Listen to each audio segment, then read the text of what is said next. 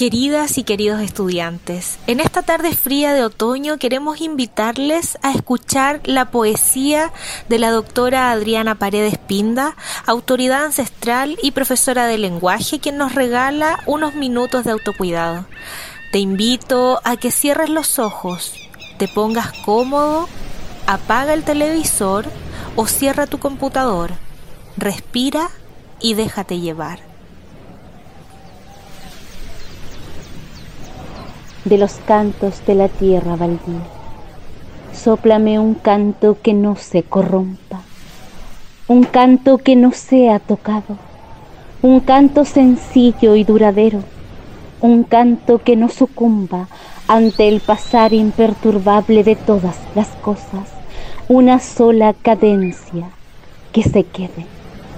Que los difuntos bailen, que las ballenas vengan a vernos con nuestras abuelas y nuestras hijas, que aquí nadie se ha muerto.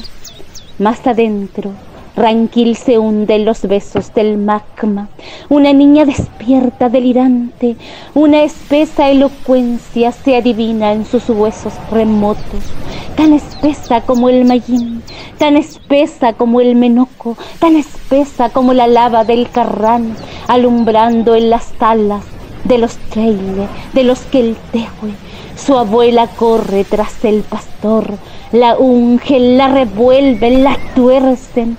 La niña canta en Chesungun, nadie la escucha, canta, canta, ye, ye, ye, ye, ye, ye, ye, ye, ye, ye, ye, canta los ríos enterrados que palpitan como chayas de la Huen, hirviendo en la mañana, brotes de calaguala y paupagüen cuelgan de los árboles como si fueran las últimas caricias que el mundo entrega, cenizas que anidando en sus brazos han permanecido en silencio, murmuran.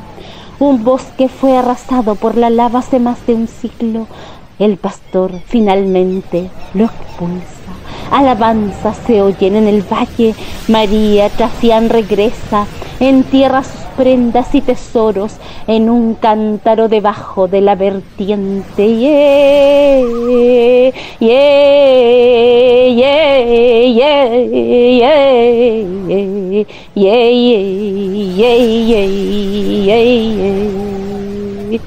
María Tafiam tejerá con crin de caballos y paciencia inclaudicable los nidos de algún certero amanecer, mientras come a puñados orejones olorosos hechos por sus manos en Gualum.